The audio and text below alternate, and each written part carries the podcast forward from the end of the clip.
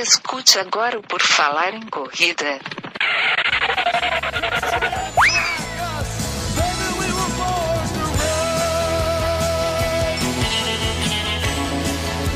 Are you ready to run?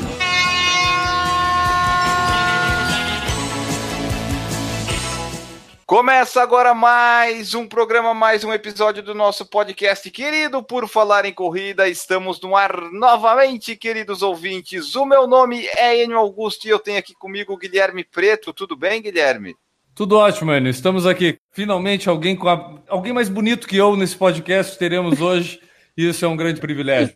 É, é inegável isso, é inegável. Temos alguém mais bonito que o Guilherme, que todo mundo aqui, que é a nossa convidada, a Tainara Bonetti, que é triatleta, e vai contar Obrigada. um pouquinho da história dela aqui pra gente. Seja bem-vinda, Tainara, tudo bem? Muito obrigada, obrigada pelo convite. Estou bem feliz de estar gravando meu primeiro podcast. Ah, pode ter certeza que depois desse vão vir vários outros convites. A gente Tomara, costuma ser né? o primeiro a convidar as pessoas sempre, tá? Tomara. Mas pode deixar que vai ter muita coisa para falar sobre a Tainara aqui. A Tainara, a gente conhece bastante ela aqui de Florianópolis e, e o pessoal está começando cada vez mais a conhecer ela pelo Brasil todo. Então a gente vai desvendar um pouco mais sobre a, a longa vida de Tainara Bonetti nesse programa. E tudo que a gente falar aqui vocês vão poder encontrar onde? Lá no nosso site, no porfalarencorrida.com. Vai ter a postagem desta edição do podcast, onde vocês vão encontrar todas as referências que a gente cita aqui, além, é claro, das nossas redes sociais, toda a nossa produção de conteúdo está colocada lá no nosso site, que é o porfalarencorrida.com. E também tem como apoiar este projeto, Enio Augusto.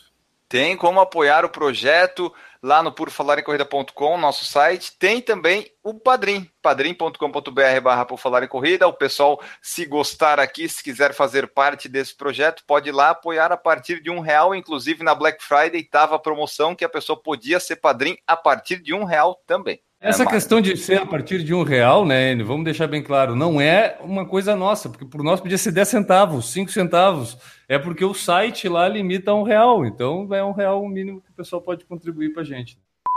Tainara, conta pra gente, pra começar, como é que tu começou no esporte? Porque tu é novinha, a gente sabe, 21 anos, mas parece que você já corre pedala e nada há muito mais tempo do que eu e o Guilherme praticamos a corrida. Então a gente quer saber quando é que tu começou essa trajetória no esporte até chegar hoje aí fazendo já Ironmans, tudo mais, lá na África do Sul, aqui em Florianópolis. Conta aí um pouquinho pra gente desse início da tua trajetória no esporte. Eu comecei a nadar com 4 anos de idade porque eu tinha bronquite, asma, sei lá o que, que eu tinha. E o médico recomendou para meus pais para eles me colocarem na natação para melhorar a respiração, melhorar pulmão e etc. Eu acabei criando gosto da coisa. Começou a ter competições dentro da, da academia mesmo, que é a Tubarão, que é o- um lugar que eu sou grata até hoje. Se não fosse lá o tio L da academia, eu não estaria aqui, eu acredito muito nisso. Já deixo meu obrigada para ele. Conforme essas competições de natação, eles começaram a me colocar em travessia de água aberta. E eu comecei a tomar gosto também, porque eu sempre fui. Eu já nasci uma pessoa bem competitiva, eu gostava de ganhar tudo. E no colégio eu também fazia um monte de esporte, jogava basquete, jogava handebol, jogava futsal, jogava tudo, fazia capoeira, já fiz karatê, eu fiz tudo quando foi esporte na minha infância, tudo mesmo. Com nove anos eu descobri a escolinha de triatlon ali na academia mesmo. E foi uma coisa super natural, assim, porque como eu já vim do esporte, as coisas foram acontecendo muito naturalmente. Então, eu comentei com os meus pais em casa, de primeiro eles nem entenderam o que, que era, acharam que era teatro, que não tem nada a ver. Que... Tu não tinha influência nenhuma de casa, assim, tipo. Não, não tive influência nenhuma, foi tudo, foi tudo meu, assim, eu fui, é que eu sempre gostei de fazer coisas diferentes, eu sempre gostei de ser diferente. Então, eu comentei com eles, daí a gente arranjou uma bicicletinha, eu comecei a correr, comecei a pedalar. A minha primeira competição de cara, já assim, de triatlon, foi um campeonato brasileiro lá em Fortaleza. E eles me colocaram porque eu era a única menina daqui que nadava em águas abertas com 9 anos de idade. Então, assim, eu já fazia travessia com 9 anos de idade. Aí eles falaram, ah, Tainara, vai tu mesmo. eu acho que eu tava treinando fazia, sei lá, um mês, assim. E foi final de ano, né? Porque as competições de brasileiros são geralmente em outubro. E é sempre lá pro Nordeste, que tem mais criança, tem mais ação social. Fui pra lá. Gente, eu nunca vomitei tanto na minha vida de tão nervosa que eu fiquei. Eu Com quantos conseguia- anos tu tinha nisso? Eu tinha nove Nove. anos. Eu tinha Ah, nove nove? anos. Eu era um. little baby.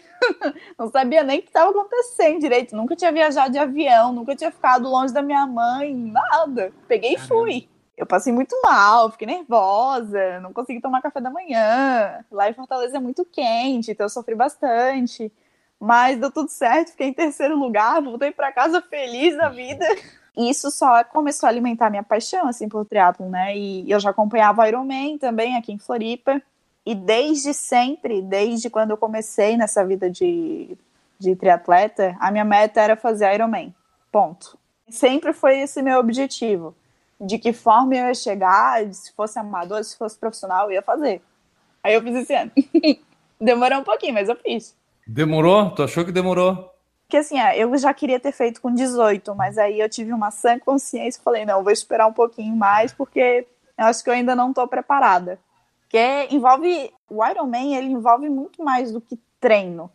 Ele envolve uma certa maturidade e um certo psicológico bom. E pelo fato de eu estar tá no esporte muito cedo, desde muito cedo, eu fui obrigada e eu tive que ser sempre uma pessoa muito disciplinada. O esporte me deu isso. Diferente de outras meninas da minha idade que não estão no esporte desde cedo. É uma, é uma realidade diferente. Então, assim, muita gente brinca comigo que eu não sei nem o que é sofrer, porque foi uma coisa tão natural. Uhum. É, vim treinando tanto tempo que, para mim, sentir dor num treino é uma coisa normal. O que para uma menina de 20 an 21 anos for começar agora vai ser, tipo, uma coisa muito pesada, assim. Bom, é isso, eu comecei com 9 e tô aí 12, 12 anos, anos aí. metade da minha vida no triatlon já. Pois é, tem esse fato, né? Tipo, tu não sabe, daqui a pouco tu não vai saber o que é vida sem estar no triatlon, né? Tipo, já tá... Eu já não sei o que é. Não lembra verdade, mais o que, que, é sem ter... De verdade, eu já não sei o que é minha vida é. sem triatlon.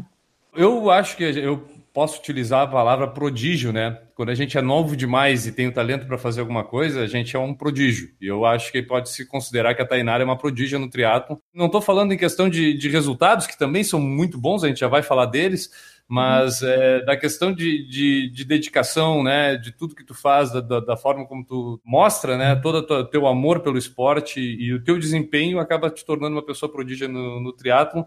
Eu queria saber assim, como é que é a cabeça da Tainara ao perceber que está tendo tanto sucesso no esporte, né? Tipo, nos resultados, e aí eu já quero que tu comente o teu desempenho, e como que tu está recebendo isso e isso está te motivando para continuar da tua vida, né? Porque tem muita coisa para acontecer né, ainda, né? Nessa vida de triatleta, né? De, de atleta de endurance, né, Tainara? Eu costumo brincar que triatleta é que nem vinho, quanto mais velho, melhor. Perfeito. Esse ano foi um ano de muitas transições para mim, tanto da Tainara menina para Tainara mulher, quanto do triatlon sprint olímpico, quanto para o meio Ironman e o Ironman. O que, que acontece? Começo desse ano até o Ironman foi um, um período meio conturbado para mim, assim, foi um período que aconteceu muita coisa, é, minha cabeça estava boa e no outro dia não estava eu não consegui lidar muito bem com o meu psicológico. E eu sou o tipo de pessoa que se eu, eu me dedico a uma coisa, eu me comprometo com uma coisa, eu faço ela até o final. Não importa de que jeito eu vou chegar, eu termino. Eu não largo o osso, não largo mesmo. E se eu entro, eu entro pra brigar. Mas assim, eu sou uma pessoa muito calma, sou tranquila. Começo desse ano eu tava me cobrando demais, assim, eu tava, eu botei uma neura na minha cabeça que, mas era uma cobrança comigo mesma. Não porque alguém estava me cobrando ou que alguém estava me pressionando por resultado e tal. Mas eu acho que não foi saudável a maneira que eu lidei esse começo de ano. Foi uma, uma sangria que eu tive de sede por resultado. Porque meu sonho sempre foi fazer o Ironman e estava chegando perto, e eu estava, meu Deus, tá chegando, tá chegando, e eu estava bitolada, assim, eu queria fazer tudo 100%, e eu nunca achava que era o suficiente que eu estava fazendo pô, eu acho que eu não tô bem, eu acho que eu não tô treinando direito, eu acho que o que eu tô fazendo não é o suficiente. Não que eu não confio nos profissionais que estão comigo hoje, eu confio de olho fechado neles. Mas o, eu, Tainara, eu não tava achando que eu tava fazendo o suficiente. E eu fiz muito o suficiente, eu fiz além ainda. Então eu acho que isso foi um pouco de falta de maturidade, foi falta de olhar as coisas com realidade, porque assim, eu não sou nem atleta profissional ainda, nem largo no pro, eu ainda largo no amador. Era a minha primeira prova de Ironman, então, tipo, tava todo mundo falando, fica tranquila, é tua primeira prova, vai para fazer para curtir, vai para brincar, vai para experimentar. Só que falar isso pra uma pessoa que tá fazendo triatlon há 12 anos, à beira da primeira competição que esperou a vida inteira, é muito difícil, é muito difícil uhum. segurar o coração, é muito difícil segurar a ansiedade, assim. Tem um fator expectativa muito forte aí Exato, nisso. Exato, né? eu criei muita expectativa, muita. Antes do Iron, eu passei por 2,70.3, né, que foi o challenge final de 2017. Minha primeira prova foi bem legal, porque eu liderei a natação inteira, né? A natação tá sendo um ponto bem interessante nessas provas longas para mim. Aí na bike eu me perdi um pouco, mas enfim, corri legal também. Acho que eu terminei em oitavo geral a prova. Foi bem surpreendente. Superei minhas expectativas. Uhum. Cheguei para 5,18 se eu não me engano. E no meio Iron aqui em Floripa, eu saí só atrás da Vanessa Giannini na água. Então, assim, eu fiquei muito feliz, muito feliz mesmo, porque, pô, a Vanessa é ex-profissional, né? Então, foi um parâmetro bem legal na questão da natação. Só que a natação é aquele negócio, ela não te faz ganhar a prova, mas te faz perder se você sair muito atrás. Então, eu tentei ficar perto dela o máximo que eu consegui, mas na bike de novo eu me perdi. Eu tô aprendendo ainda a fazer força na bike, eu tô aprendendo a me concentrar, porque eu me disperso muito rápido no, nos longos. Mas é uma coisa que eu tô tranquila e a gente já tá trabalhando em cima disso, eu, meu técnico, psicóloga, enfim. Estamos buscando estratégia. E a corrida deu tudo certo, foi a melhor corrida da minha vida, assim. Eu nunca fui boa corredora, sempre corri muito mal mas pelo fato de ter perdido peso também, treinando bastante, fazendo o plano alimentar tudo certinho da nutricionista, treinando bastante, porque o meio aero ele suga mesmo, o treinar para Iron não adianta, vai vai perder peso, é impossível não perder. Talvez tenha sido isso que eu perdi potência na bike também, foi um dos fatores que a gente parou para analisar. E foi a melhor corrida, sim. Corri para 1,44, deu 4,57 de pace, se eu não me engano. Nunca corri isso na minha vida, nem os 10 quilômetros eu tava correndo isso, mas enfim. Corri melhor 21 do que corro 10. Vai entender. Eu, eu botei na minha cabeça que eu, eu sempre fui atleta de longa distância. nunca corri prova curta. Então, aconteceu muito essa cobrança, assim. Daí no Iron eu cheguei com uma cabeça muito bagunçada, assim. Aconteceu tava mal, tava angustiada, queria largar logo. E deu tudo errado no dia da prova, deu tudo errado. eu fiquei muito nervosa, porque era um dia de festa para mim também, mas eu tava criando uma expectativa. Eu fui sem pretensão de pegar vaga pra Kona. Porque eu sabia que tinha uma menina muito forte na minha categoria, que é a Carla Gutila. Ela tá treinando super bem. Eu não era o primeiro Iron dela, então ela já tem mais experiência do que eu. Eu fui para fazer um tempo bom para mim. E eu comecei a ter cãibra na natação, a minha roupa de borracha alaciou um pouco, começou a entrar muita água. Eu não tinha pensado nisso, mas eu esqueci que eu emagreci, eu tinha que pegar uma roupa menor. Parecia uhum. que eu, que eu nunca tinha feito triatlon na vida. Eu assim pro meu técnico, cara, não sei nem o que botar na transição, já esqueci de tudo. Não sabia de nada. Aí, eu saí em quinto lugar geral feminino no Iron, nadei para 55. Foi excelente, foi exatamente dentro do tempo que a gente queria fazer. Até aí uhum. tava tudo bem. E na bike, quando eu cheguei no quilômetro 20, eu não sei o que aconteceu, todo mundo me pergunta até hoje. Eu caí. Eu não sei, sério, eu não sei mesmo o que aconteceu. Eu sei que eu caí com mais dois atletas. Eu tava na frente, caí junto com o primeiro, apaguei, deu um apagão assim. E o terceiro que tava vindo atrás passou por cima das minhas costas e caiu em seguida. Aí eu fissurei uma costela embaixo do seio Nessa hora eu não sabia, obviamente, mas eu tenho muita percepção corporal e eu já pensei na hora. Babou. Deu, deu ruim aqui. Quebrei. A minha bicicleta quebrou inteira, o ar da minha roda quebrou inteira, a minha bicicleta, a mesa ficou toda torta, enfim, daí tive que esperar mecânico, furou pneu.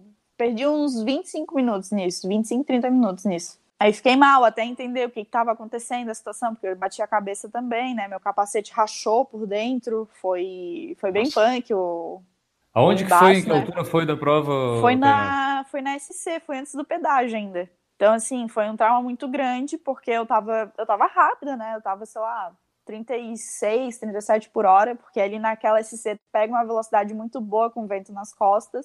Eu não conseguia entender nada do que estava acontecendo, as pessoas falando comigo, perguntando se eu estava bem, queriam me tirar da prova. Eu falei, eu não vou sair dessa prova, não vou. Vocês podem me tirar tentar, mas eu tava igual gato, com as garras se agarradas na minha bicicleta, assim, vocês não vão me tirar, eu vou terminar, não, não importa de que jeito, eu vou terminar. Aí fizeram uma gambiarra lá no, nos raios da minha roda, ela ficou o tempo inteiro batendo no freio, mas eu fui. Disse, ah, agora a meta é terminar.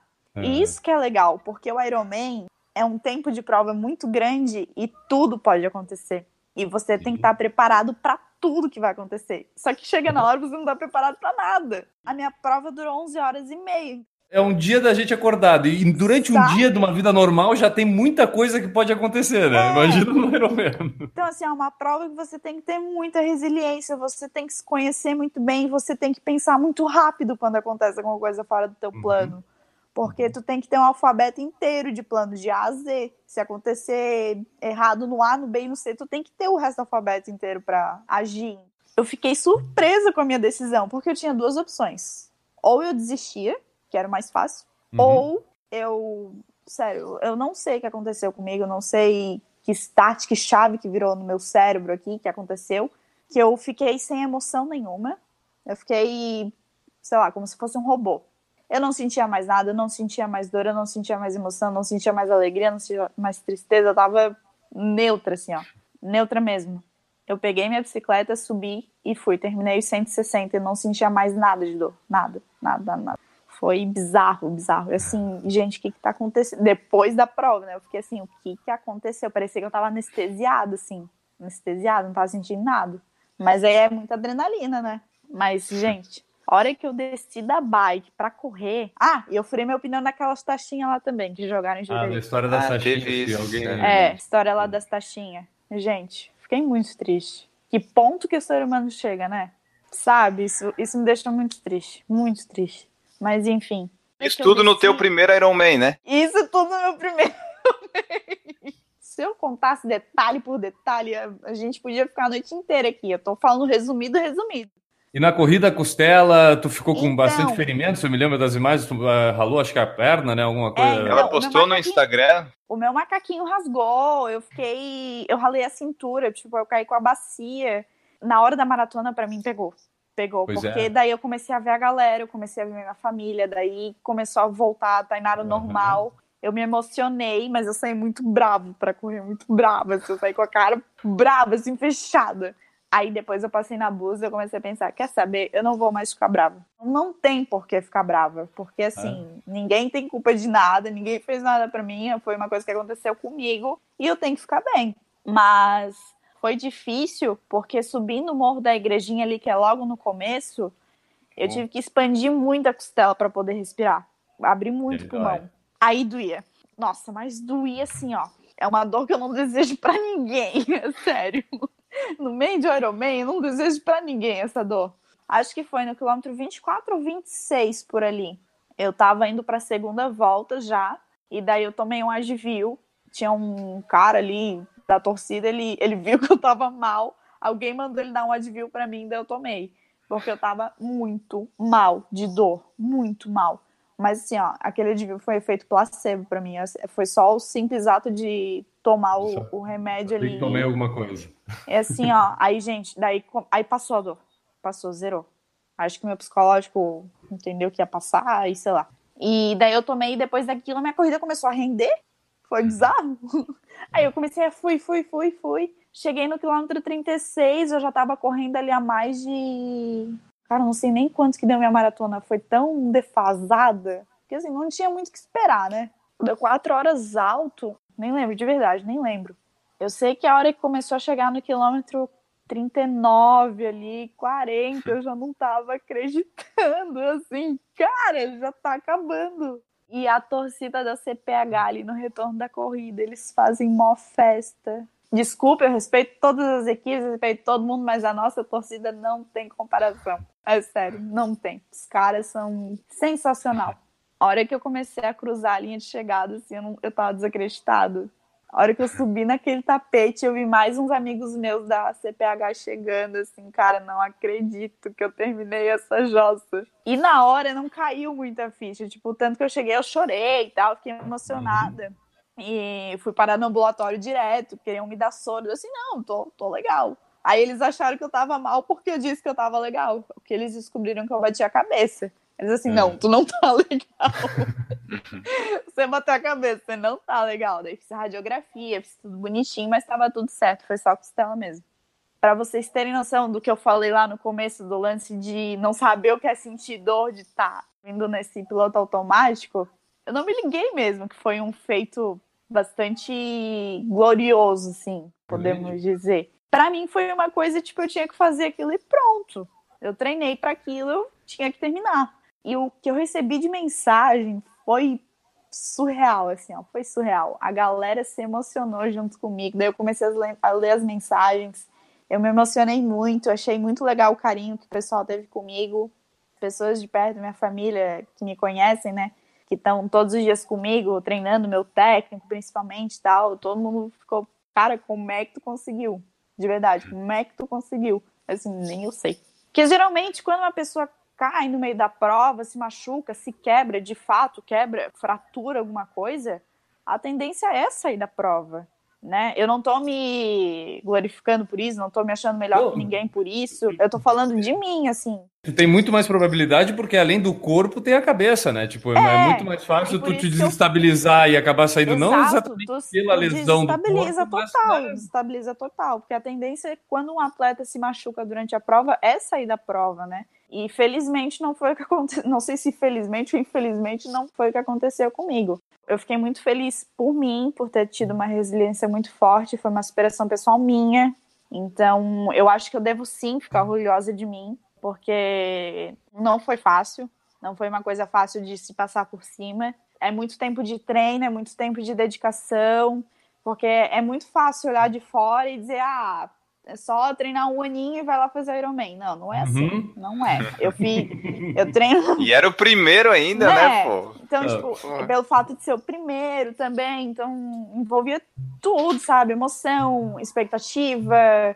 O quanto de ambiente externo teve influência sobre isso? E eu quero dizer assim, porque dentro do triatlon é muito difícil tu ver gente da tua idade treinando, quanto mais competindo. Então, é. É, é, os teus exemplos, as tuas parcerias de treino, imagino que sejam pessoas sempre mais experientes.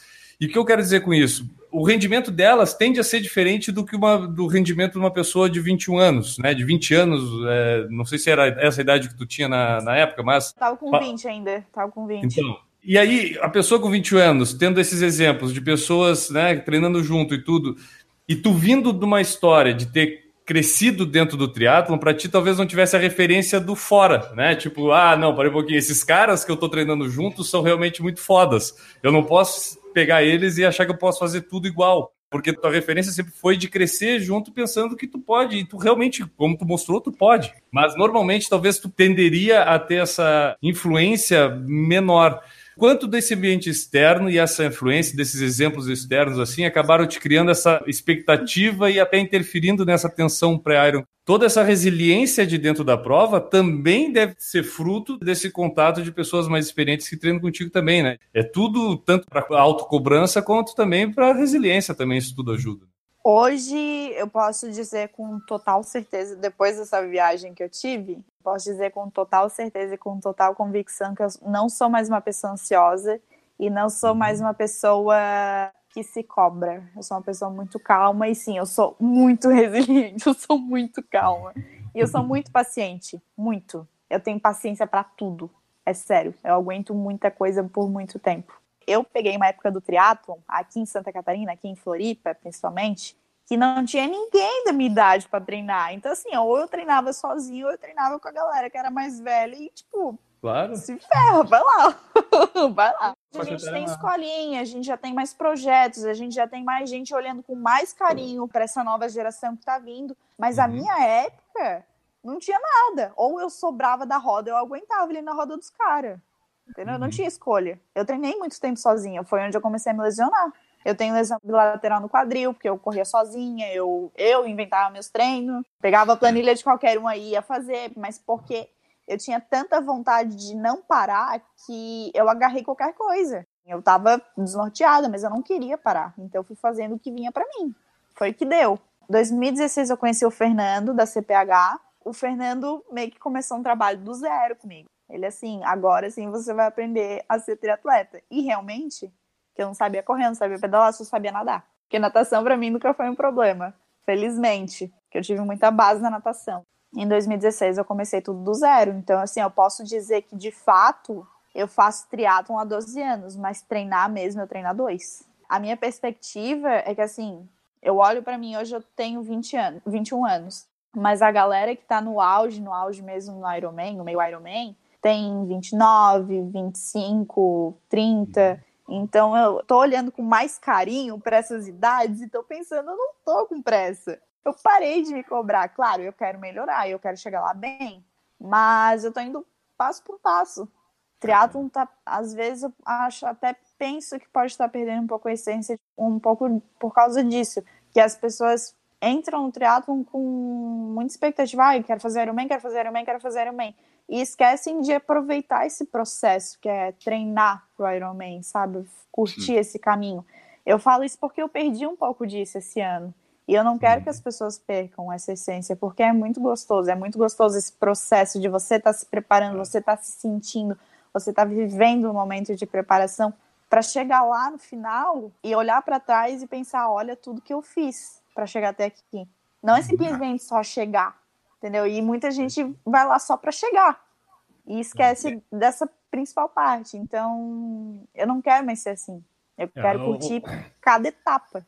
A gente já falando da, da tua parte atleta, uhum. mas tu também te destaca pelo teu lado modelo, né? E aí eu vou deixar o pessoal que está escutando isso é. através do podcast agora, né? Tá lá no fone de ouvido. Eu vou dar 10 segundos para esse pessoal agora parar o que está fazendo e acessar o Instagram.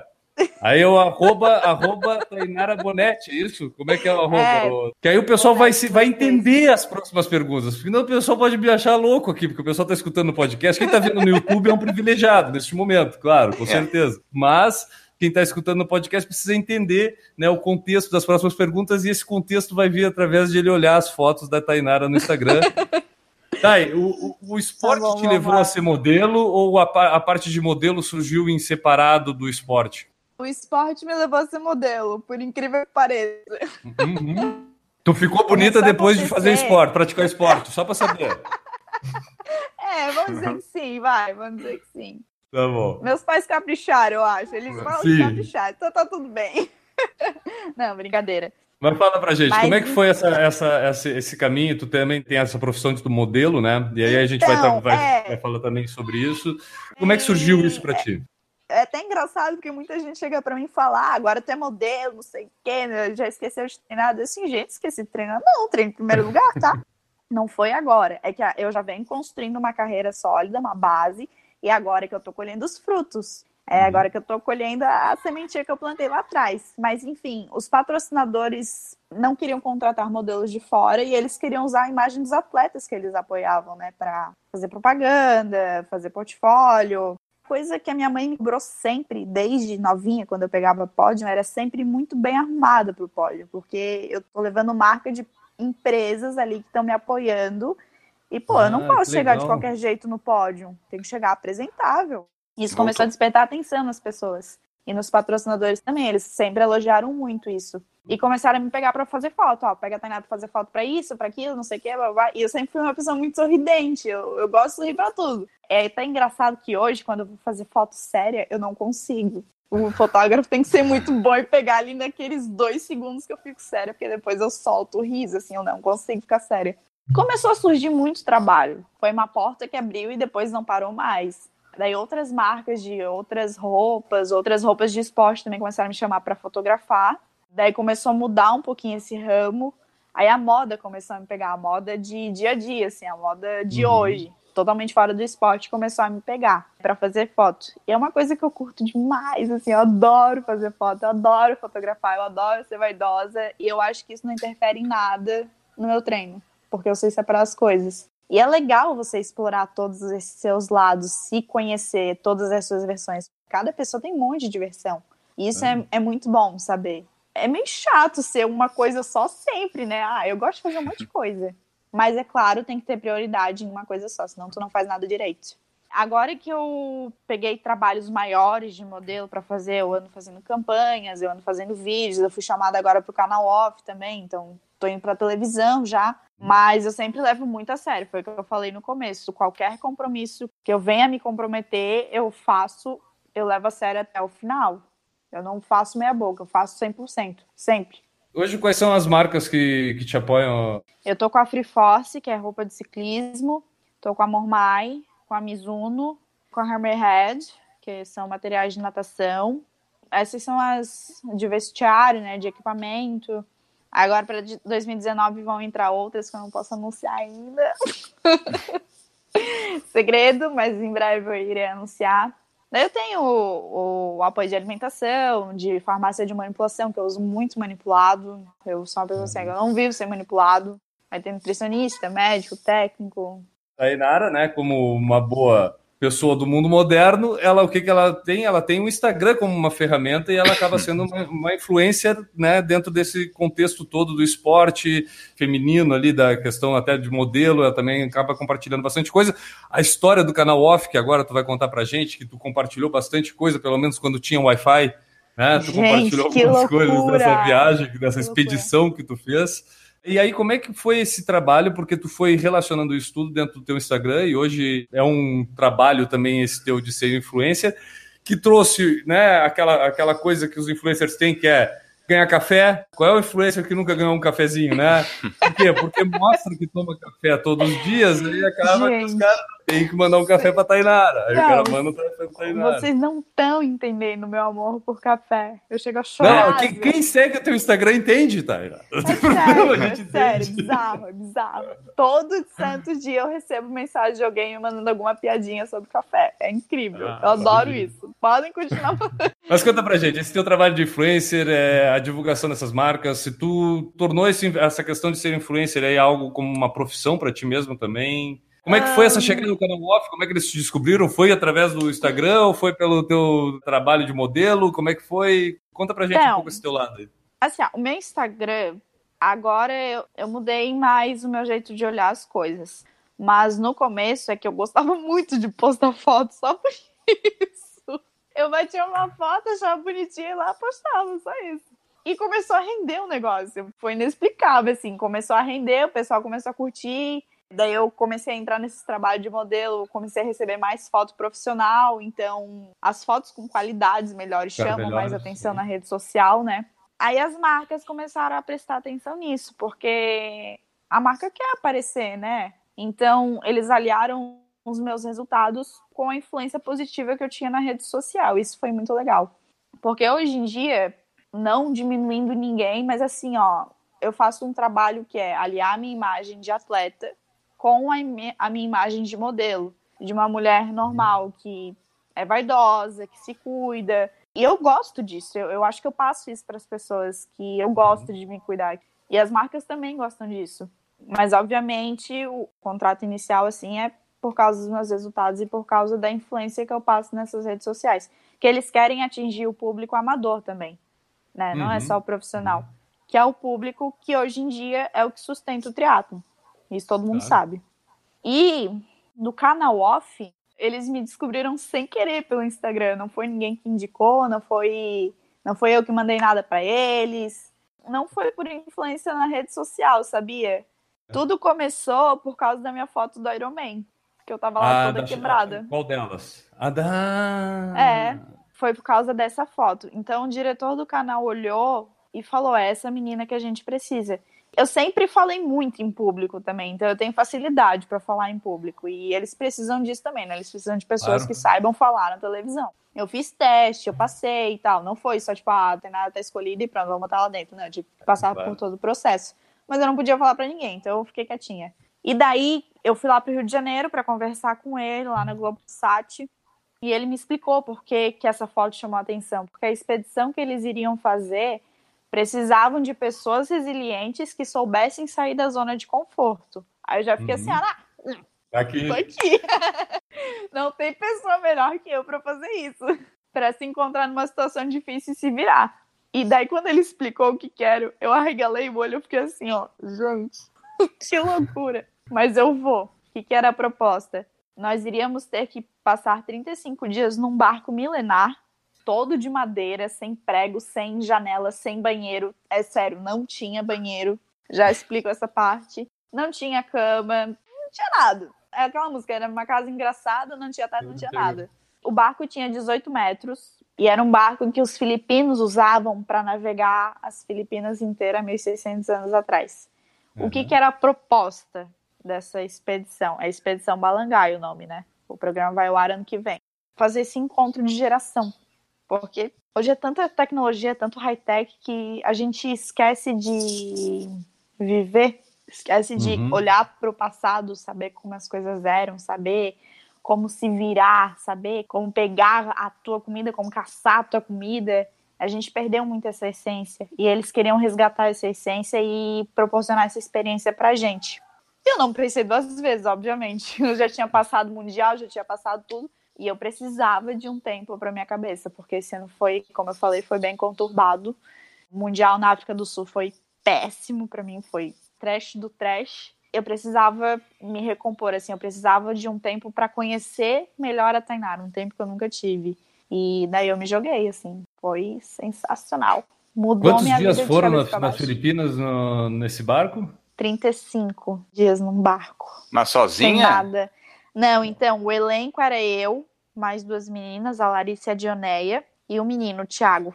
Aí tinha os câmeras e a tripulação da guarda costeira, porque lá nas Filipinas eles estão numa onda perigosíssima. Uhum. Então, assim, a gente não podia navegar naqueles mares sem autorização da guarda costeira. E eles foram junto com a gente para fazer escolta. Eles estão num, num, lance lá de decapitação de pessoas, assim, ó, real, sabe? Então, pra gente ser decapitado lá era, era dois toques. Tava bem perigoso, bem perigoso. A gente passou por uns mares, assim, que foi sinistro. Quem acompanhou o teu, teu Instagram viu algumas vezes que tu conseguia postar, porque pelo até que tu deu depoimento não era sempre que tinha Wi-Fi, né? Aliás, é, quase então, nunca porque tinha. quem ficou cuidando do meu Instagram foi meu amigo. Então, uhum. assim, eu consegui Wi-Fi, sei lá, três vezes só, durante esse uhum. tempo todo. E toda vez que eu consegui, eu mandava tudo para ele de uma vez só tudo que eu conseguia, e mandava um script já, um cronograma. Então ele ia postando para mim durante a semana, para o meu engajamento não cair. E ele que ficou mexendo lá no meu Instagram, tipo, eu nem. Quem me mandou mensagem nesse tempo pode até ver que foi. Ele respondeu que não era eu e tal, que era ele. Que depois, quando eu voltasse, eu via, enfim. Então, essa desintoxicação do celular foi muito boa. Boa é. mesmo, que eu vi o quanto estava influenciando de verdade. Porque eu queria acreditar em coisas antes dessa viagem que eu tinha botado para mim, tipo, ai, ah, porque eu vou parar de usar o celular, não sei o que, não sei o que, não sei o que.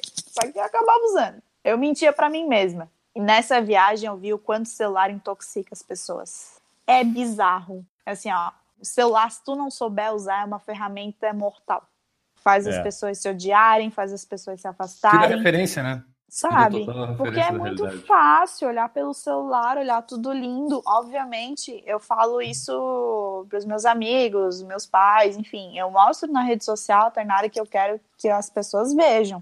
Mas a minha vida pessoal mesmo, hoje em dia, ninguém sabe de nada. Antigamente até poderiam saber, que eu era mais bocuda. Mas nessa viagem eu aprendi tanta coisa que hoje eu olho para mim e eu falo da minha vida pessoal, ninguém sabe de nada. Então, assim, às vezes as pessoas se sentem no direito de falar da vida dos outros pelo celular ou pela rede social sem saber de nada, entendeu? É só com base na informação que eles têm ali na frente. E as pessoas acham, infelizmente, que podem, que têm o direito de te criticar ou de falar alguma coisa pelo fato de você ser uma pessoa pública. E isso, isso é totalmente Perfeito. errôneo, porque não é porque eu sou uma pessoa pública ou outras pessoas são públicas que você tem o direito de chegar a apontar erro, julgar, e isso não acontece de verdade porque eu acho que eu passo uma energia muito boa. Uhum. Eu sempre sou eu ali na rede social, eu não, não minto em nada, sempre sou eu mesmo. Aproveitando esse assunto das redes sociais, uma da, acho que a primeira vez, ou uma das primeiras vezes que eh, eu e o Enio conversando assim para te chamar para fazer uma entrevista, foi porque me chamou a atenção, eu acho que era uma polêmica sobre a corrida deixa a mulher feia, deixa a mulher bonita, a importância do corpo. e eu me lembro de te ver postando alguma coisa com relação a isso, sobre valoriza o corpo que tu tem, independente, faz as coisas que tu gosta e valoriza o corpo que tu tem, né? E eu achei interessante uma pessoa tão nova, né? Muita gente pode achar porque ah, é, ela tá falando isso porque é bonita. Gente, eu, eu ganhei 4 quilos nessa viagem. 4 quilos. Eu tô 4 quilos do meu peso. Não, viu? O pessoal que quer ganhar peso, é. é basta ficar num barquinho na fila. Na, na... É, 35 dias. 35 dias, dias. Comendo, a, comendo arroz e peixe no café da manhã, almoço e janta. Esse é o segredo. É. Mas eu queria saber de ti, assim, é, é, como é que tu recebe, porque tu deve conhecer bastante gente que te segue, muitas pessoas devem te admirar o teu trabalho e, e trocar uma ideia contigo. E por tu ser uma pessoa bonita, uma atleta, aparentemente disciplinada, pelo menos pelo que a gente vê ali nas redes sociais, tu deve ter bastante gente que busca se espelhar em ti. Aí eu te pergunto assim, como é que é essa relação para ti? Porque muita gente pode te ver falando assim da rede social intoxica e ver a Tainara como aquele exemplo de pessoa que intoxica. Que é, pô, ela é bonita pra caramba, pratica esporte, é uma, a vida é uma maravilha, né? Uhum. Eu acho que não é bem assim, né, Tainara? Não, eu acho que primeiro que a aparência não define ninguém. Uhum. Aparência, gente, não é nada. Quando a gente morre, vai todo mundo pro mesmo buraco. então, uhum. assim, isso aqui é uma coisa passageira. Tipo, eu vou envelhecer também. Eu também vou ficar enrugado, eu também vou ficar mole, enfim. Eu tô aproveitando a flor da minha idade, porque eu sei que eu vou envelhecer. E triatlon, pelo fato de ficar muito tempo no sol, envelhece a pele. Isso é fato. É que isso começou a me chamar a atenção quando algumas meninas começaram a me mandar mensagem perguntando o que, que eu comia quanto tempo eu ficava sem comer, eu cheguei a uhum. receber isso. Se eu fazia academia, porque para a maioria das pessoas se emagrecer tudo se resume à academia. Eu não faço uhum. academia nenhuma vez por semana. E a neura, a necessidade de ter um corpo escultural, de ser magra, de ter pouco peso, de se prender no, no número de quilos, me assustou. Me assustou, uhum. de verdade. Eu fiquei assim, gente. Aí eu ia olhar o Instagram da menina eu ficava apavorada assim, cara, tu é linda. Pra quem uhum. emagrecer mais? E eu procurei me informar sobre isso. Eu assisti documentários primeiro para poder uhum. falar sobre o assunto. Eu pesquisei bastante coisa na internet, eu conversei com a minha psicóloga, porque eu não podia simplesmente abrir a live do meu Instagram e começar a falar só o que eu pensava. Eu me baseei em fatos. Isso é tudo é por causa do celular. E assim, as pessoas esquecem que nas fotos tem Photoshop as minhas fotos são tratadas. Algumas têm Photoshop sim, porque a marca está precisando vender aquela imagem. Então precisa ser uma coisa apresentável.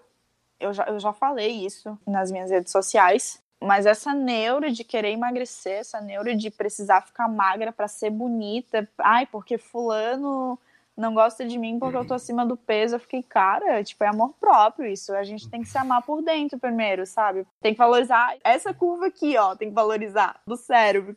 Parar de você pegar um pouco da carcaça e prestar mais uhum. atenção no interior. É isso que eu tento passar para elas. É o que eu falei, imagem não é nada, não é nada, não vai te definir como uma pessoa melhor ou pior. Muita gente não. Eu, eu não gosto de falar muita gente porque são, felizmente, são pouquíssimas que olham para mim e falam que a minha vida é maravilhosa e que eu consigo tudo que eu tenho porque eu sou bonita. Não, nada disso. Eu consigo as pessoas que são uma pessoa dedicada, objetiva, e eu foco nas coisas que eu quero.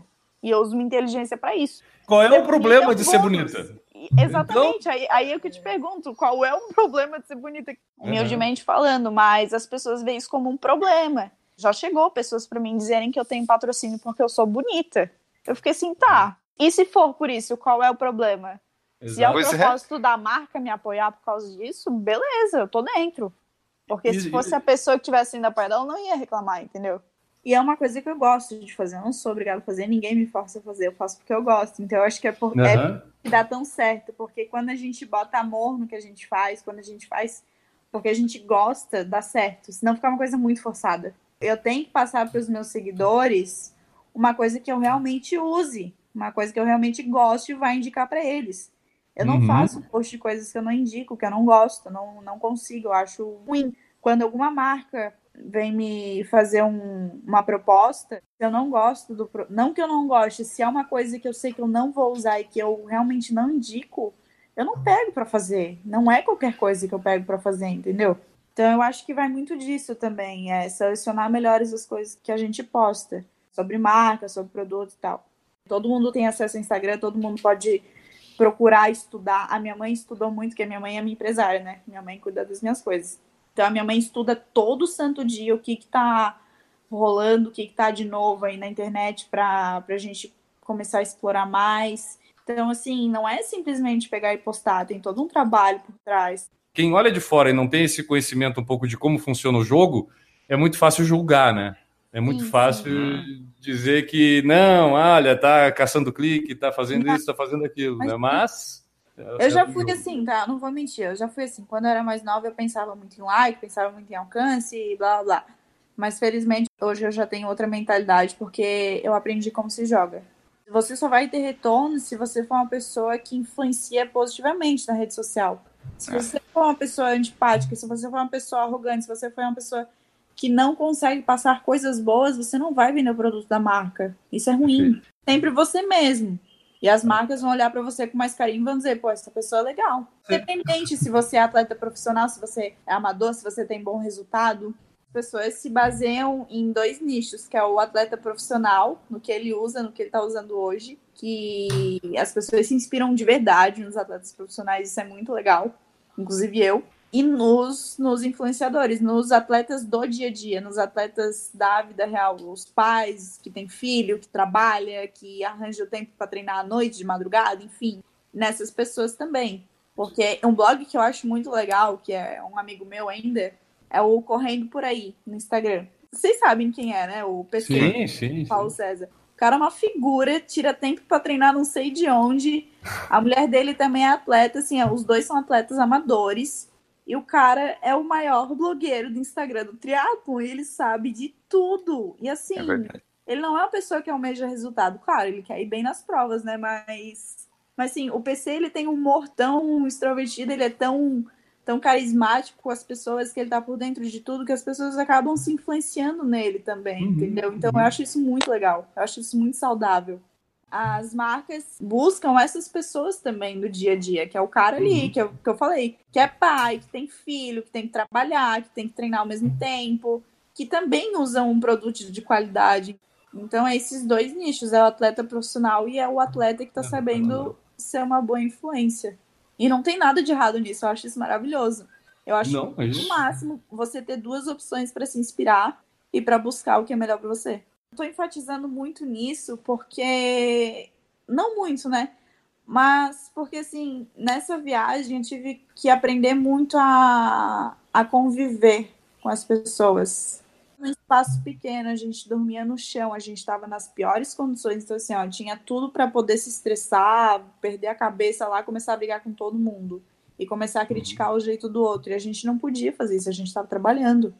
E a gente conseguiu manter um clima harmônico a viagem inteira, não rolou uma briga. Falando em clima harmônico, né? Tu prometeu, eu vou ter que cobrar, porque senão o pessoal depois me manda mensagem pra gente cobrando, pô, ela falou que ia falar e não falou. Como é que era no barco que não tinha banheiro, aquela questão a mais assim, e como isso era possível manter um convívio com as outras pessoas, já que tu tava falando Gente. Deixa eu dizer, teve um dia que todo mundo olhou um pra cara do outro e falou assim: acabou o pudor.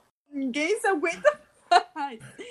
Então, o barco ele tinha dois decks do lado de madeira, que era para você ficar circulando por ele, né? Indo pra proa, pra polpa, que é atrás. Enfim, e ali a gente se pendurava numa cordinha no meio da navegação e fazia as necessidades, tanto o número um quanto o número dois. E muitas vezes você já saía todo molhado, porque a onda vinha e estourava no teu corpo inteiro. Então, assim, Ah, eu, eu saía até Já limpinho. saí ali.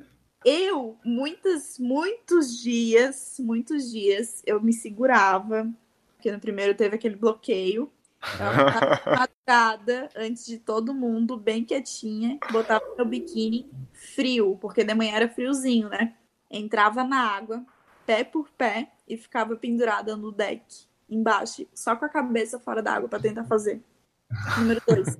Foi terrível, porque assim, eu não conseguia enxergar nada debaixo d'água. Lá é um mar que tem tubarão. Opa! Sabe? Tudo pra não ficar exposta. Mas depois eu fui perdendo a vergonha, daí deu tudo certo. Vinha peixinhos, assim, vinha peixinhos. Tu via os peixinhos vindo. Se for assim, peixinho, ainda é bom, né? É, né? Era o seguinte, foi um ciclo de reciclagem. A gente fazia Ah, perfeito. Vinham, comiam e depois a gente pescava eles de novo pro É. almoço. Aí, que. Que é Aí linda a sim. vida, né? É linda, linda, Era linda assim que isso. funcionava. Então não, não tinha mais pudor no barco, acabou. Tu faria outra dessas eh, expedições? Eh, Faria. Por enquanto não me chamaram pra nada, mas eu fui lá pro Rio esse final de semana de novo, para que teve a festa de aniversário do canal Off. Tudo tá prosperando pra legal. Acontecer de novo. Outras expedições sim. Quais são os próximos objetivos do ano que vem da Tainara Triatleta? Tem mais Ironman em vista? Como é que tá as programações aí? Então, pro ano que vem eu não vou fazer o Ironman Full, porque eu tô me recuperando do trauma desse ano ainda. Pro ano que vem eu vou focar mais no 70.3, Eu acho, na minha percepção corporal, eu me desgastei muito treinando pro Iron esse ano, tanto psicologicamente quanto fisicamente. Então eu quero me preservar um pouco. Eu quero ficar mais rápida no meio Iron, porque meio Iron, porque treinar para Iron deixa a gente lerdo pra caramba. É uma tristeza. Daí eu quero ficar mais rápida. Esse ano vou focar mais nisso. E talvez, quem sabe, 2020 eu volte pro Ironman, mas só se eu tiver com muita vontade. Muita vontade. Porque não adianta fazer Ironman sem vontade, é bem ruim. Tá ali treinando, você se sente obrigado a fazer aquilo e eu não quero fazer isso. Meio Ironman é uma distância que eu curto pra caramba. Eu gosto muito de fazer, então eu vou focar nisso ano que vem. Só no meio Iron. E pegar a vaga pro Mundial de novo, né? Tentar. O James Lane falou: live de hoje será tudo sobre café. Incrivelmente não teve café. Vamos lá, agora eu quero saber, porque a Tainara, quem acompanha ela, ela não é questão assim, ah, vou tomar um café da tarde. Não, ela vai tomar o café tal. Ela sabe tudo de café, porque ela virou uma sommelier de café. Eu não sei como é que é o nome disso. Barista. É barista? Ela virou uma barista. Tainara, qual é a especialidade de café ou tipo de café, eu não sei como é que se fala, da tua preferência, assim. O pessoal quer te agradar, vai ter que ser esse café. Gente, eu sou o mais simples possível, só que o simples é bem difícil de fazer e muita gente erra. É o cafezinho preto passado sem açúcar. Mas assim, muita gente erra na hora de fazer isso, me deixa triste. É, eu erro na parte do sem açúcar. Erra na ferver a água. Ah, tem isso também. toda a água o segredo. Qual é a temperatura da água, Tainara? Entre 90 e 94 graus. Ela não pode estar fervendo porque senão ela queima o pó do café e daí ele, ela extrai toda, todo o substrato, toda a qualidade do pó e deixa o café queimado, perde sabor, perde tudo. E tem que molhar o filtro com água quente também para tirar o resíduo do papel, senão vai tudo gosto no café. Ah, tá aí, eu tava errando nisso. Eu tô botando. eu já tô. Eu- A água fervendo, queimando, nem é o problema, entendeu? Não. Café começou mais na época do Iron. Os treinos são longos, né? Vai o dia inteiro. E eu tinha que me entupir de café. Eu me entupia o dia inteiro de café. Eu tomava um litro e meio de café por dia fácil. Sozinha, ridículo. Uma garrafa inteira e meia. Azia não dava, não dava uma azia. Não. Eu eu tomo isso, me dá uma azia do caramba. Estômago blindou. Ele tinha duas opções. Ou ele brigava comigo, ou ele aceitava que doía menos. É, preferiu Aceitou, aceitar. então. Café começou porque eu começava a postar no meu stories e tal, no meu Instagram, que eu tava sobrevivendo os treinos do Iron por causa do café. E é um litro e meio por dia, fácil, fácil, fácil, fácil. Mas agora eu tomo menos, agora eu tô controlado. Três, quatro xícaras no dia tá bom. Vai dormir o quê? Quatro horas da manhã, no mínimo, e acorda Nem faz seis. efeito. Pra vocês terem noção, eu tava tão viciada, mas tão neurótica, que eu tava tendo que tomar café pra dormir. Eu juro, eu juro. Agora eu tô. Voltei no reloginho de novo, mas na época do Iron eu tinha que tomar café pra dormir, que meu corpo tava assim, ó, em abstinência já. Eu sentia dor de cabeça, eu tinha sintoma de gripe quando eu não tomava café. Eu ficava com o olho aqui embaixo do olho inchado, eu ficava com dor de cabeça, ficava febril. Aí eu tomava café, passava tudo. A Simone Bonetti falou assim, ó. Minha. Quando tava, é, quando estava contando da história. O pior foi eu ouvir. Sua filha caiu, mas continua rodando. Ah, Iron Man. É. Ela ficou acompanhando pelo Iron Man Tracker e às vezes ele dá uns bug e ela ficou preocupada quando o meu parou. Daí começaram a falar pra ela: Não, tua filha caiu, mas ela tá rodando. Ela a caiu vai estar bem. Morreu, Tá vai rodando tá de que forma, né? Rodando no chão. Essa aí tem um coração guerreiro, que olha. O Jander Pereira perguntou assim, ó, qual esporte você começou? Tu falou que já foi a natação, né?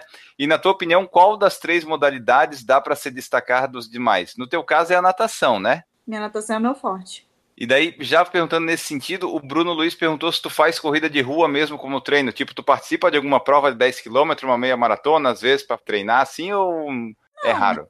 Não, bem raro. Só se eu incomodar muito meu técnico pra fazer, daí ele deixa. Mas Entendi. não, não. Tu já precisou parar algum tempo por causa de lesão ou dor muscular? Já. Em 2016, após o meu Mundial da ITU em Chicago, eu descobri a minha lesão labral bilateral no quadril e eu tive que ficar nove meses sem correr. Cinco Caramba. médicos e cirurgião quiseram me operar, quiseram operar meu quadril. Aí, felizmente, eu achei um anjo que foi o Lucas Torres, osteopata.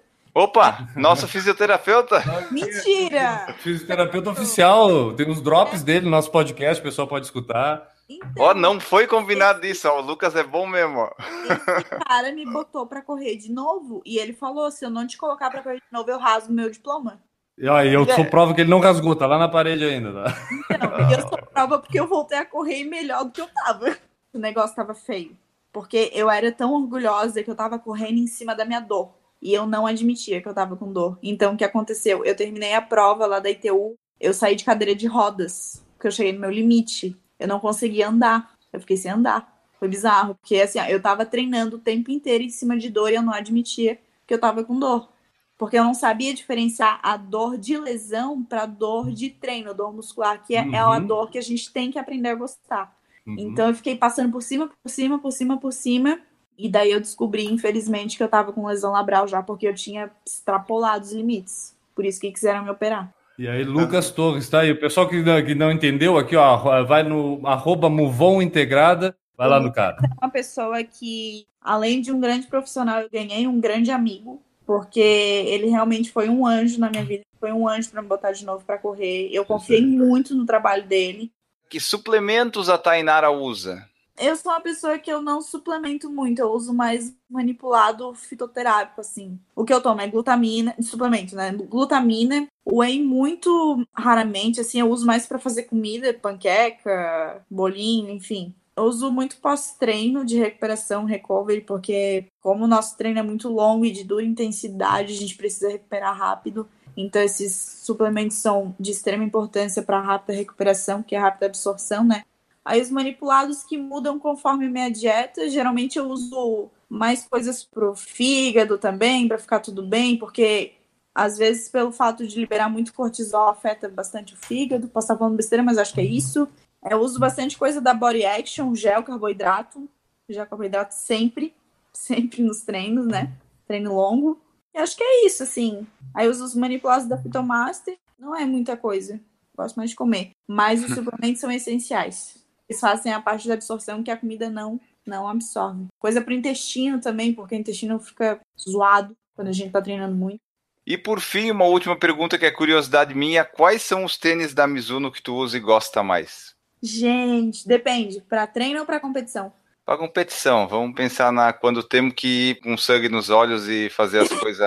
Certeza que é o Sonic. Você já viram o Sonic vermelho da Mizuno? Não, eu, por isso que eu perguntei, é eu quero pesquisar. É lindo. É lindo assim, ó. E ele é super leve. Eu fiz o Iron com ele, eu não fiquei com uma bolha no pé. Nenhum calo, nada. Foi maravilhoso. Ele é muito hum. leve e ele tem uma resposta muito rápida. Por isso que é, é, ele é legal, porque ele não vai atrapalhar na sua performance por questão de peso ou por questão de ser leve demais e te machucar. Mas é um tênis realmente que eu indico só para competir, não para treinar com ele. Porque ele não tem a plataforma suficiente para aguentar impacto no treino. Por isso que ele é feito só para competição. E para hum. treino, os treinos mais rodados, quando eu tô mais cansada, assim, quando eu tô mais, tipo, ah, vou só trotar para cumprir distância, eu gosto de usar o Wave Sky, que ele tem uma plataforma maior, que tem um amortecimento melhor. Quando a gente tá cansado, a gente corre meio errado, perde um pouco da técnica. E ele consegue absorver esse erro. É um tênis muito bom para quando tá cansado, quando vai rodar só. E o tênis que eu uso para fazer treino longo com série é o Pro Runner, que ele tem um drop uhum. mais baixinho, mas o suficiente para aguentar impacto. Então, assim, é um tênis perfeito de resposta rápida para tiro no meio da série longa. Então, assim, um treino de 20k uhum. com série no meio, ele é perfeito. E a durabilidade dele é muito boa. E eles mudaram muito a, a plataforma deles, porque antes Antigamente a Mizuno vinha fazendo uns tênis, o pessoal falava, né, ah, que a Mizuno tem tênis duro, a Mizuno tem um tênis, um tênis que não é muito flexível, e eles mudaram tudo isso, os tênis da Mizuno mudaram todos. Então eles estão todos mais flexíveis, eles estão todos com drop para cada tipo de corrida, para o treino, para competição, para cada treino específico. Então vale a pena dar uma investida de verdade, porque é um tênis que eu gosto muito muito. E eu tenho meus tênis de passeio também, inclusive eu uso tênis de treino para passear porque é muito bom. Bom, pessoal, essa foi nossa conversa aqui com a Tainara Bonetti. Esperamos que todos vocês tenham gostado aí dessa nossa longa conversa. Vai dar um episódio bem legal que esperamos que vocês gostem. Antes da gente encaminhar para o fim, só lembrando do padrim.com.br barra por falar em corrida, o nosso projeto que você pode apoiar se assim quiser, pode ser nossa madrinha, nosso padrinho. Tainara Bonetti, muito obrigado pela sua presença. Foi muito legal conversar, conhecer a tua história. Deixa aí os teus meios de contato, se o pessoal quiser te procurar, te seguir, mandar mensagem e também o teu tchau aí. Muito obrigado. Primeiramente, obrigada pelo convite. Desculpa se eu falei demais. eu sou meio faladeira mesmo. Convidado que fala demais é a melhor coisa para nós. ah, eu falo mesmo. Quando eu me entero no assunto, eu, eu só não, não paro mais. Muito obrigada quem estava aí assistindo, quem estava aí ouvindo. Espero que tenham gostado também. Minhas redes sociais, se quiserem me seguir, eu, eu uso Instagram, daí lá tá todos os meus outros meios de contato, e-mail, site, etc. É arroba Tainara Bonetti, T-A-Y-N-A-R-A, e Bonetti com dois T's e um I no final. Agradecer meus patrocinadores. Sem eles eu não ia ter chegado onde eu cheguei hoje. As pessoas que estão trabalhando comigo, os profissionais estão trabalhando comigo. Agradecer a todo mundo pelo carinho. Agradecer a galera aí que me acompanha, que sempre tá mandando mensagem de motivação de força, porque a gente também precisa, todo ser humano precisa, né? E desejar uma boa noite e bons treinos aí pra galera, pra não perderem a essência do sonho de vocês. Se vocês podem sonhar, vocês podem fazer, sempre, independente de qualquer coisa. Guilherme Preto, vamos embora então depois desse lindo episódio. Tá aí, cara, tá aí. Entrevistamos da Inara Bonetti, pessoal que não foi no Instagram aquela hora que eu falei lá no meio do programa, que disse: Não, não vou parar o que eu tô fazendo escutando podcast para ver só no Instagram agora. Então agora tá terminando o podcast, termina agora e vai lá no Instagram para vocês entenderem quem é a Tainara Bonetti, caso não me conheço ainda. E eu vou deixar aquela mensagem que eu tenho deixado sempre no final dos programas. A frase de hoje é a seguinte, Enio Augusto: Você deve assumir suas responsabilidades você não é capaz de mudar as circunstâncias, as estações do ano ou o vento, mas pode mudar a si próprio. Um abraço. Beijo, ele. Fui. Vamos embora então. E o legal da Tainara treinar aqui em São José Florianópolis é que eventualmente você está na beira-mar de São José e ela passa correndo por você. Então é, é sempre legal ter alguém que mora aqui na cidade participando. Um grande abraço para vocês. Voltamos no próximo episódio e tchau. Errou! É que a Tainara é do tempo que já tinha maternidade em São José, né? Aí eu, é. quando, quando eu nasci não tinha ainda. Aí eu tive que ir em Florianópolis. Pô, Bom, ele, chegamos, chegamos na fase desse podcast que tu tá te falando como velho, né, cara? Porque começou a fazer podcast com 20 anos de idade, né? Eu comecei... É, então, com a idade da Tainara eu comecei podcast. Agora já podcast com a idade da Tainara. Vou me defender, eu... vou me defender, eu tô com 21, não tô com 20. É. Errou! Olha só, já tem dois comentários aqui falando de café. Que coisa Meu interessante. Meu Deus do céu, Vamos falar sobre isso depois também. Isso é uma Será coisa que... que não pode faltar. Nunca. Será que tu vai conseguir passar o ao vivo sem tomar café? Essa é a grande questão. Olha. Errou! Nádia Lemos, linda, talentosa, carismática, inteligente e humilde. Ela é o que é sem máscara. Ainda ensina como faz café. Ah, gente, tá. eu sou pra casar, porque o meu café, sério, não é por nada. Não, fala isso, eu sou para casar, agora acabou de encher a caixa de e-mail do Por Falar em Corrida aqui, nós vamos ter que cancelar nossa conta no YouTube.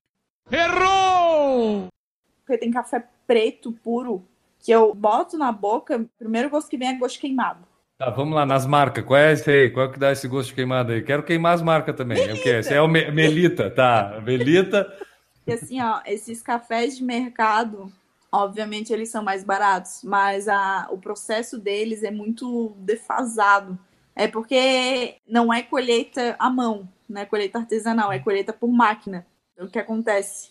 Vai mato junto, vai palha, vai cocô de bicho, vai folha, vai tudo com o café, entendeu? Vai tudo junto. Eu achei que só ia, eu achei que só ia galho, mato, numas coisas que não são legalizadas, mas tudo bem. Agora vai também no, no café, vai também ter essas coisas, eu não sabia. Tu veio o café legalizado, que coisa, podiam tirar os matos pelo menos.